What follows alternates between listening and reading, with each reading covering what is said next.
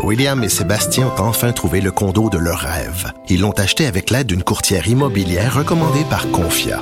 Parmi les courtiers qui leur ont été proposés, William et Sébastien ont choisi de faire affaire avec Hélène.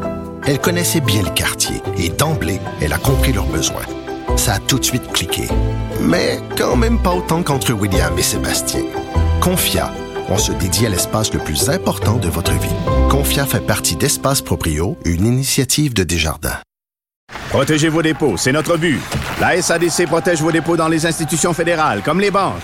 L'AMF les protège dans les institutions provinciales, comme les caisses. Oh, quel arrêt! Découvrez ce qui est protégé à vos dépôts sont protégés.ca. Un adolescent de 17 ans poignardé. Une autre femme assassinée. Il est visé par des allégations d'inconduite sexuelle. Les formations politiques s'arrachent le vote des familles. Comment faire fructifier votre argent sans risque? Savoir et comprendre les plus récentes nouvelles qui nous touchent. Tout savoir en 24 minutes. Avec Alexandre Morin-Villouellette et Mario Dumont. En manchette dans cet épisode, le chef du service de police de la ville de Montréal, Fadi Daguerre, fait son bilan de ses 100 premiers jours en poste. Un dangereux violeur considéré comme l'un des pires psychopathes de l'histoire du Québec veut sortir de prison. Près de 100 millions de dollars pour décontaminer le dépotoir illégal de Kanesatake. C'est ce que ça coûtera, selon le ministère de l'Environnement. Et le chef du groupe Wagner dans l'embarras après des révélations du Wall Street Journal. Tout savoir en 24 minutes. Tout savoir en 24 minutes. Bienvenue à Tout savoir en 24 minutes. Bonjour Mario. Bonjour. Ce matin, le chef de police du SPVM, Fadi Daguerre, a fait le bilan de ses 100 premiers jours, un point de presse dans lequel euh, il a tenu à rappeler quand Ben, même là, les priorités. C'est réglé. Tout est réglé. C'était positif, Mario? Tu as trouvé ça trop positif, peut-être? Ben, les 100 premiers jours, puis des- il parlait, on avait l'impression, je me disais, ben, tout est réglé, il prend sa retraite, sentiment du devoir accompli. L'image de George W. Bush sur le porte-avions avec la bannière Mission Accomplished en arrière Genre, de lui, là, dans cette, Bon. dans cet acabit-là. Peut-être, Mario, peut-être. Mais ça, c'est dit, peut-être que je suis cynique, mais c'est vrai qu'il il semble avoir fait beaucoup de choses. En tout cas, il y avait déjà un bilan pour quelqu'un qui vient d'arriver, il y avait déjà un bilan. Ouais, il y avait déjà un bilan. là. Commençons quand même là, par ce qui est concret dans les chiffres, la lutte contre les armes à feu, qui est la priorité du SPVM. Selon lui, on parle de 107 arrestations en lien avec les armes à feu qui ont été D. euh, faites depuis le début de l'année, 249 armes qui ont été saisies. Et là, on parlait d'une stratégie de dissuasion ciblée qui a été annoncée par Fadi Daguerre. C'est-à-dire qu'on va aller faire une pression constante sur des personnes qui ont des comportements qui seraient en lien avec les conflits armés. Ce qu'on entend là-dedans, là, c'est pas euh, d'aller arrêter des gens nécessairement, mais c'est plutôt quand on dit mettre de la pression, ben, c'est de les surveiller étroitement, d'aller déranger leur travail, d'aller vraiment achaler ces gens-là là, pour permettre de mettre plus de pression pour faire débloquer d'autres enquêtes. C'est la tactique qu'on veut utiliser du côté du SPVM. Il y a les deux autres objectifs également là, qui ont été cités par Monsieur Daguerre. On parle du, de re- du recrutement et de la rétention d'effectifs au sein du SPVM. Puis ça aussi, Mario, on avait des bonnes nouvelles, semble-t-il. Il dit qu'on venait d'augmenter de 30 le salaire Ouais, des recrues, des nouveaux. C'est ça. Il y a des nouvelles, mais c'est pas des. On n'a pas un chiffre de combien de nouvelles personnes ils ont recruté. Non. Il y a On- des mesures permettant d'en recruter qui ont été prises, dont une plus grosse paye. Oui, on- au départ surtout. C'est vraiment la, la paix des recrues parce que il y a des policiers, bien évidemment, au fil de leur carrière, qui vont pouvoir monter les échelons salariales pour se rendre beaucoup plus haut. Mais quand on commence dans l'SPVM, c'était pas suffisant.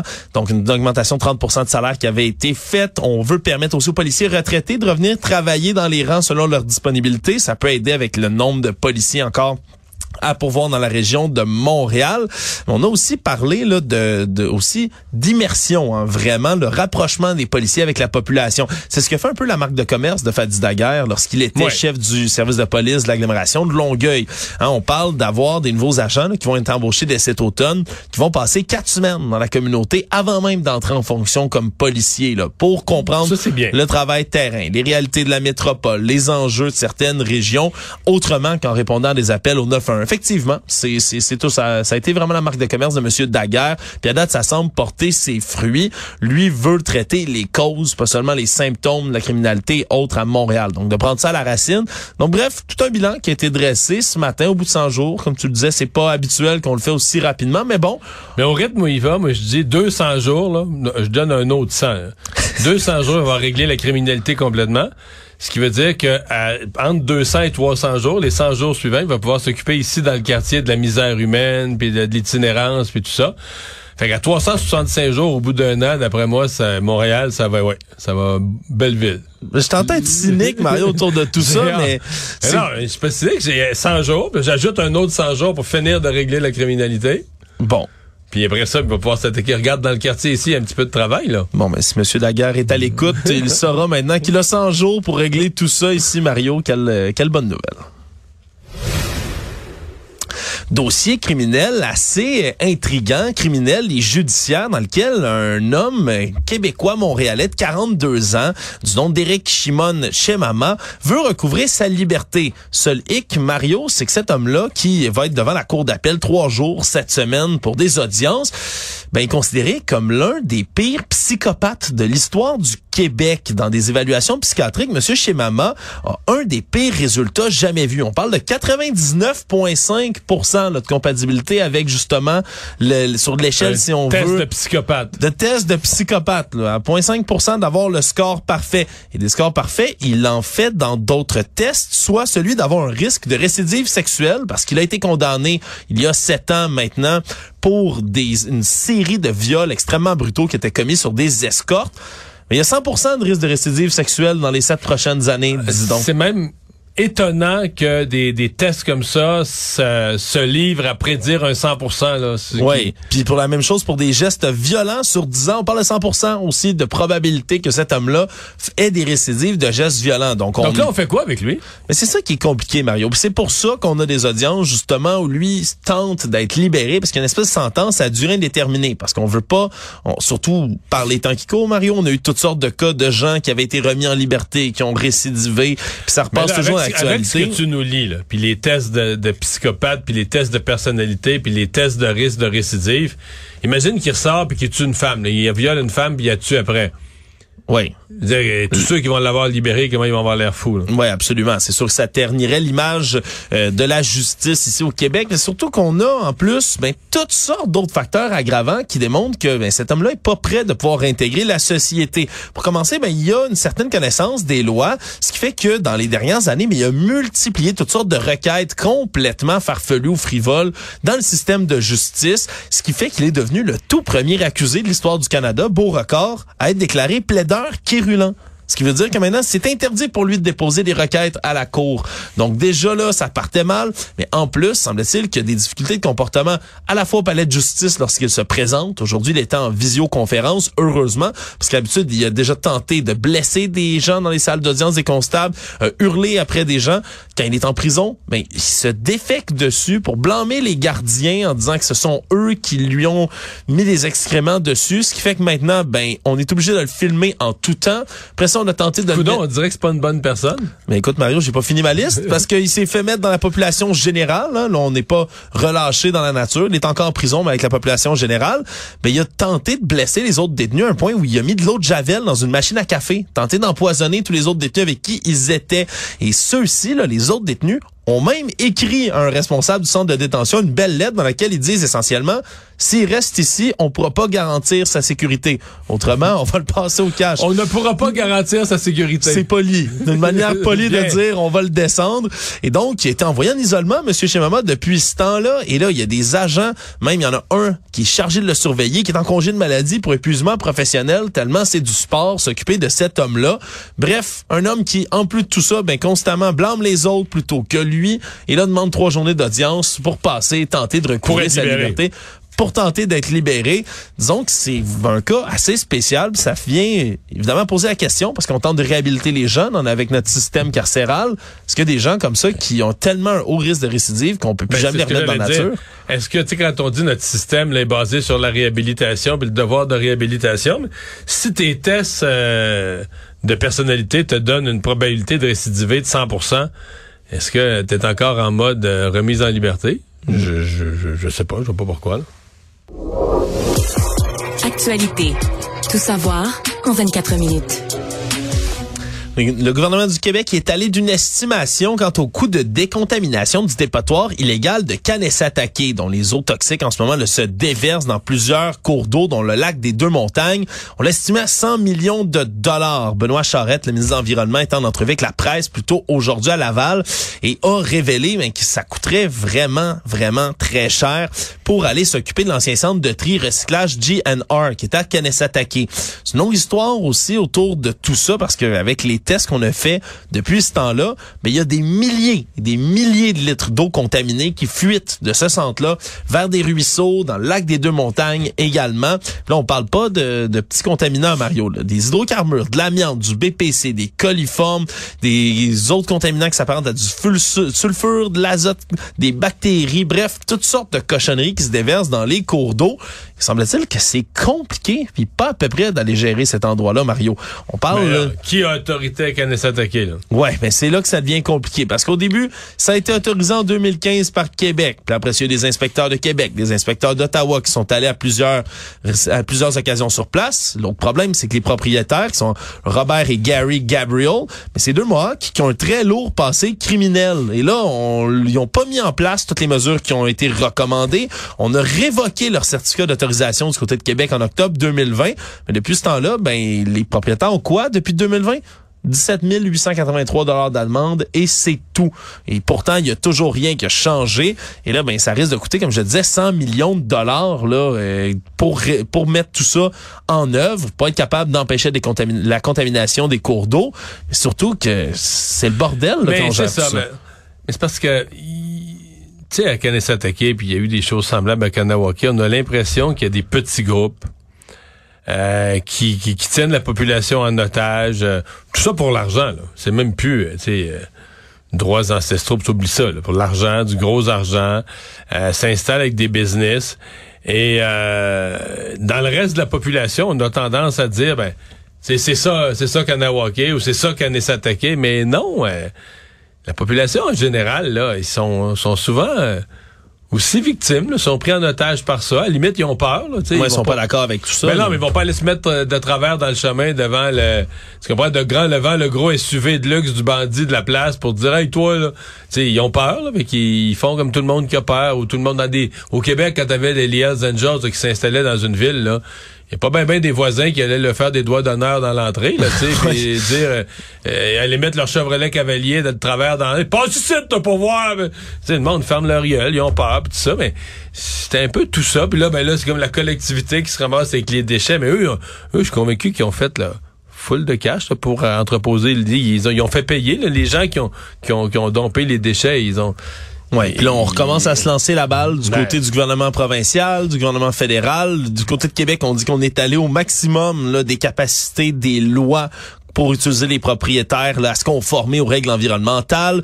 Du côté d'Ottawa, on a une enveloppe budgétaire qui existe sur quatre ans pour sécuriser, nettoyer des sites qui ressemblent à celui-là. Le problème, c'est que le centre de, de, celui-là, mais correspond nulle part à l'inventaire des sites contaminés en ce moment qui est dressé par le secrétariat du Conseil du Trésor du Canada. Donc, ce sera à voir qu'est-ce qui va être fait dans ce cas-ci. Mais chose certaine, en ce moment, on donne des petites amendes sur des années, mais au final, ça va coûter très cher à décontaminer. au final, là, euh, il y a des, il y en a qui ont mis l'argent dans leur poche pour euh, entreposer des déchets, puis c'est nous autres qui va payer pour la décontamination. Ça me semble que ça s'en va là. Hein. Le train s'en va direct dans ce gare là alors que la session collégiale est en train de se terminer tranquillement, pas vite, ben il y a des profs de cégep, des chargés de cours aussi qui tirent la sonnette d'alarme sur ChatGPT. Oui, oui, on a parlé beaucoup, beaucoup du robot conversationnel dans les derniers mois, depuis que ça a pris le monde d'assaut. On s'entend tant de gens se sont émerveillés, ont eu peur de ChatGPT, mais là le problème, c'est le même qui revient, c'est la tricherie dans les classes, parce qu'on a plusieurs membres du personnel enseignant qui ont signalé des cas de travaux qui avaient l'air rédigés par des robots comme ChatGPT. Le problème, c'est que c'est extrêmement difficile à prouver que quelqu'un... Surtout si le jeune est brillant. Là. Mettons, toi... Euh, as un petit travail de ChatGPT, tu le remets pas de même, là, épais, là. Tu, tu vas rajouter 5-6 fautes d'orthographe. Oui, parce que, ah, c'est quoi? Tu peux demander à ChatGPT de mettre des fautes d'orthographe? Je sais pas si tu le savais, ça. Non, tu peux lui demander. Tu peux dire, produis-moi un texte, mais insère quelques fautes d'orthographe. Il va le faire. Si tu, si tu lui- Là, j'avoue que tu me déculottes. Euh, C'est pire que ça, Mario. Si tu demandes, écris-moi un texte à la manière d'un niveau d'un collégien ou d'un cégepien, il va te le faire, quoi. Si tu veux pas que ça que les tournures, de, les tournures de phrases vont être croches un peu. un peu, deux, trois d'orthographe. je j'aimerais savoir un 70%, là. Je veux pas viser trop pour pas que ça soit euh, trop évident que j'ai triché. Fait que bing bang, prends ça puis donne ça au professeur, Mario. C'est simple comme ça. C'est simple comme bonjour, ce qui peut être fait, là. Fait que t'as pas à te casser le coco pour aller rajouter tes fautes d'orthographe puis changer tes phrases pour que c'est pas trop belle. là. Mais non, tu peux demander à ChatGPT de s'adapter à peu près tous les styles que tu veux. Donc, c'est, c'est, c'est vraiment ça la préoccupation imminente là, des profs de cégep qui, eux, ben, demandent un, un, un contrôle, un frein à tout ce qui se fait autour de l'intelligence artificielle. On s'entend, c'est pas les profs de cégep du Québec qui vont être capables on de faire plier la recherche qui se fait sur les intelligences artificielles dans le monde, Mario. Mais, Ouais, ça, à plus les, court les- terme... les- les profs demandent une sorte de moratoire, mais c'est parce qu'un moratoire, ouais, le gouvernement du Québec peut dire moratoire, mais c'est parce que les, les, cégeps, les universités, là, ils mènent rien dans ça, là. Ils, bon, ils peuvent, ils peuvent décider de l'utiliser ou de ne pas utiliser les possibilités nouvelles d'intelligence artificielle dans leur fonctionnement, mais personne ne peut contrôler ce que les étudiants font chez eux, là. Non, mais ça devient extrêmement difficile, surtout quand on change des trucs à l'intérieur, de voir si quelqu'un a triché. Parce qu'il existe des logiciels qui sont en train de se développer, Mario, pour être capable de reconnaître si un Les texte été... traces, les traces de l'intelligence artificielle. Exact. Le problème, c'est que c'est comme une course à l'armement. là. On n'est jamais capable de savoir qui qui est dans qui qui a l'avance dans cette course-là. Est-ce que ça va être les logiciels qui permettent d'écrire des textes ou ceux qui Mais permettent là, de détecter que- qu'ils ont Est-ce que les cégeps, les universités vont investir des logiciels qui vont être nouveaux, qui vont risquer de coûter assez cher, là, tu sais, quand ils viennent d'être développés?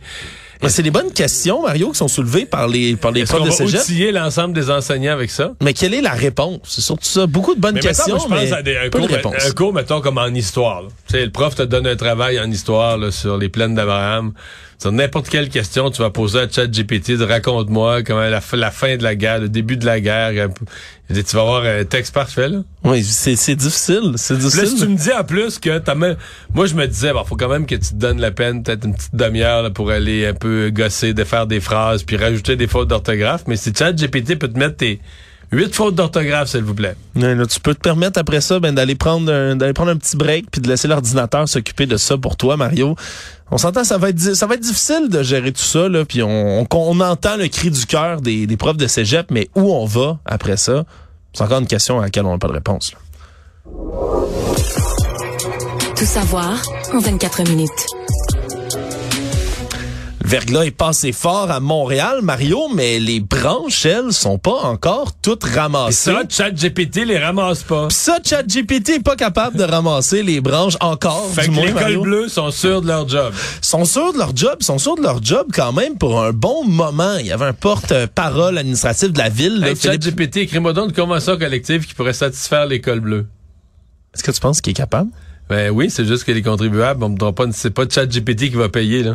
Ah, c'est ça qui est dommage. Hein? ChatGPT peut-être pas les mêmes préoccupations financières que, Ouais. que les responsables. ChatGPT, fais-moi des chèques. Ouais, puis faire des chèques, va falloir en faire, Mario, pour la ville de Montréal, parce que non seulement ça va être long, mais on apprend que ça va coûter cher. Là. Ce matin, Philippe Sabourin, porte-parole administratif de la ville, tenait un point de presse au complexe environnemental Saint-Michel, qui est un des endroits où on va déposer toutes ces branches-là, parce que on fait pas juste les lancer dans la nature, on les transforme en copeaux, puis on les réutilise là, pour toutes sortes de projets. Le problème, c'est que là, on risque de devoir patienter au moins quatre semaines pour les parcs, là, parce que dans les rues, c'est pas mal ramassé les branches. Ça, on s'entend, ça a été fait un peu partout dans la ville. Mais maintenant, c'est des grands parcs, là. Parc du Mont-Royal, Parc Maisonneuve, Parc La Fontaine, où Parc on La a Fontaine, quelqu'un m'a dit qu'il y en avait des tas de branches, mais pas, pas imaginable. Je peux Ah, aller voir. Deux, deux, trois fois haut comme moi, Mario, des tas de branches là, titanesques là, qui sont mis Partout en place les dans le parc La Fontaine parce qu'on a commencé à les ramasser, à les mettre en tas. Mais là, il y a des problèmes. Là. Par exemple, dans le parc La Fontaine, justement, il y a des gros troncs d'arbres. Puis il y a des gros arbres dans le parc La Fontaine, des énormes troncs d'arbres qu'on n'est même pas capable de découper. Ça prend des déchiqueteurs industriels. Puis la ville de Montréal a même pas ça. Donc, il va Non, falloir... mais un gros arbre, le tronc, là, tu déchiquettes pas ça, tu fais des bûches puis tu Oui. fais du bois de chauffage. Oui, je comprends, mais là, semble-t-il qu'on a besoin quand même de déchiqueteurs industriels après ça pour euh, le transport, pour les, les décomposer, pour être capable de les acheminer. Puis on est obligé de signer des contrats avec Non, des tu fais- entreprises. Tu, fais des chips avec les branches, mais avec l'arbre, tu fais de quoi de meilleur, là? Ouais, mais là, pour le couper, C'est là, pas parce que t'es à Montréal, t'as pas le droit d'être logique une fois, là? Écoute, Mario, moi, c'est pas moi qui est en train de couper les arbres, puis t'as l'air, t'as l'air plus informé il que va moi. falloir amener du monde de la Côte-Nord du lac Saint-Jean pour s'occuper des arbres à Montréal avant qu'ils fassent des niaiseries. Tu ris, mais ça, ça serait une bonne idée quand même. Peut-être qu'on a des, Quand- des gens montréalais. Je veux pas remettre en, en doute la capacité de nos, nos ingénieurs forestiers de Montréal, mais là, tu soulèves des questions auxquelles j'avais pas pensé, Mario. Couper ça des Oui, bûches. continue, là. Des grosses bûches de... On n'a plus le droit d'avoir des foyers au bois à. Montréal. Si on coupe des bûches, on va faire quoi, Mario? On les brûle pas, c'est vrai. Oui. On les regarde. Oh, ben, c'est beau. D'aménagement paysager. Écoute, ça va prendre des contrats de gré avec des entreprises qui ont ça, des déchiqueteurs industriels à Montréal, pour être capables de les ramasser. Puis là, dans les parcs, mais ça va prendre des semaines et des semaines. On parle de quatre pour certains parcs, mais on pourrait se rendre jusqu'à la mi-juillet là, pour avoir ramassé, par exemple, dans le parc Maisonneuve, toutes les branches qui sont tombées. Puis là, c'est encore pire dans des arrondissements où on a eu la double menace. Les inondations et le verglas, parce qu'on a dû déplacer toutes sortes d'équipements. Par exemple, à Annecy, Cartierville, Pierrefonds, l'île Bizarre. Mais ça, on est obligé Si on avait embauché des castors, il aurait pris les branches, puis il aurait fait des, des barrages avec. ChatGPT, fais-nous une convention collective pour les castors, Ouais. s'il te plaît. Ça serait pas pire, mais tout ça pour dire que ça, ça va être long, puis ça risque de coûter l'estimation Parce que là, on va aller en sous-traitance pour l'essentiel de ces travaux-là. On Donc va- là, on va repayer. euh, Absolument. Puis là, une équipe des lagueurs, là, pour trois, quatre personnes d'équipe des lagueurs, c'est à peu près 600 dollars de l'heure. Alors, pour le déchiquetage, par exemple, de 8 arrondissements, on est déjà près du million, par exemple, dans le contrat de déchiquetage. Et là, ça monte. Donc, on parle, on parle d'au moins, là, plusieurs dizaines de millions de dollars à la ville que ça va coûter pour en ramasser les branches. Mais je le sens là, qu'ils vont, vont vouloir déchiqueter des érables genre de, de 12 pouces de tronc. Là. Oui. Ça se déchiquette pas. Là, là, regarde, Ben, tu, me, tu me regardes, Mario, je suis pas un expert en arbres, là. Tout se déchiquette, là. OK. Mais je veux dire, ça n'a pas d'allure. Pourquoi? Mais non, mais ça, c'est un bel arbre. C'est Ah. pas- tu peux quasiment faire du plancher dedans, là, ou à la limite, OK, minimum- OK, dans ce sens-là, du bois d'œuvre. Minimum du beau bois de chauffage. Faudrait, faudrait consulter quelqu'un de même pour savoir qu'est-ce qu'on pourrait faire avec tout ce beau bois-là qui est tombé à Montréal, Mario. Je suis sûr qu'on aurait des gens qui ont des idées. Économie. La Food and Drug Administration aux États-Unis, la FDA, vient d'approuver un médicament qui va agir pour soigner les symptômes de quoi? De la ménopause, Mario, comme les bouffées de chaleur, les euh, frissons, la transpiration, tout ce qui vient avec les femmes entre 45 et 55 ans habituellement, mais qui ont leur ménopause. Puis ce qui est différent avec d'autres médicaments qui existaient avant, c'est qu'habituellement, c'est toujours des traitements hormonaux. Hein, comme c'est justement un problème hormonal, on traitait ça avec des hormones. Le problème, c'est comme pour la contraception, il y a beaucoup de femmes qui ont beaucoup de difficultés avec la prise d'hormones comme celle-là. Ça peut changer toutes sortes de choses dans leur corps. Et donc, mais pour une première fois, c'est pas un médicament qui est une hormone, qui a quand même ses effets secondaires, pourrait faire des dégâts au foie, entre autres, comme beaucoup d'autres médicaments. Et donc, ça s'appelle le Vezoa, puis ça va être tout nouveau pour aller cibler les connexions dans le cerveau pour tenter de contrôler la température du corps. Donc, euh, c'est approuvé à voir si ce sera bel et bien efficace. Mais quand même, Mario, pour euh, les dames qui nous écoutent, qui ont des problèmes, là, des bouffées de chaleur, des gros Ouais, mais frissons. tout est en train de changer, là. Puis et tant mieux, parce que c'est peut-être quelque chose, la santé des femmes, qu'on a, qu'on a négligé. Mais tout est en train de changer, parce que même l'hormonothérapie elle-même qu'on hésitait à donner aux femmes en bas de 60 ans, il y a une nouvelle étude. Donc, j'ai- l'impression, les femmes, euh, les femmes qui ont 30 ans aujourd'hui peuvent être optimistes qu'elles vont euh, traverser la ménopause plus facilement que leur mère, et tant mieux. Le monde. Le patron du groupe paramilitaire russe Wagner, qui est en ligne de front en ce moment à Bakhmut, cette cité, euh, objectif stratégique, disons, douteux, mais qui est au cœur des combats les plus violents depuis le début Mais les de Russes se vantaient de l'avoir pris euh, en novembre, genre, si je me trompe pas, là. Absolument. On dit qu'il l'avait pris en novembre. Finalement, la Ils semaine l'ont jamais dernière. vraiment totalement pris. À peu près Ils deux sont installés dans des positions, mais... Ouais, on, disons que c'est toujours difficile d'avoir leur juste sur tout ce qui se passe en Ukraine, vu qu'il y a bien évidemment de la propagande qui se fait des deux côtés.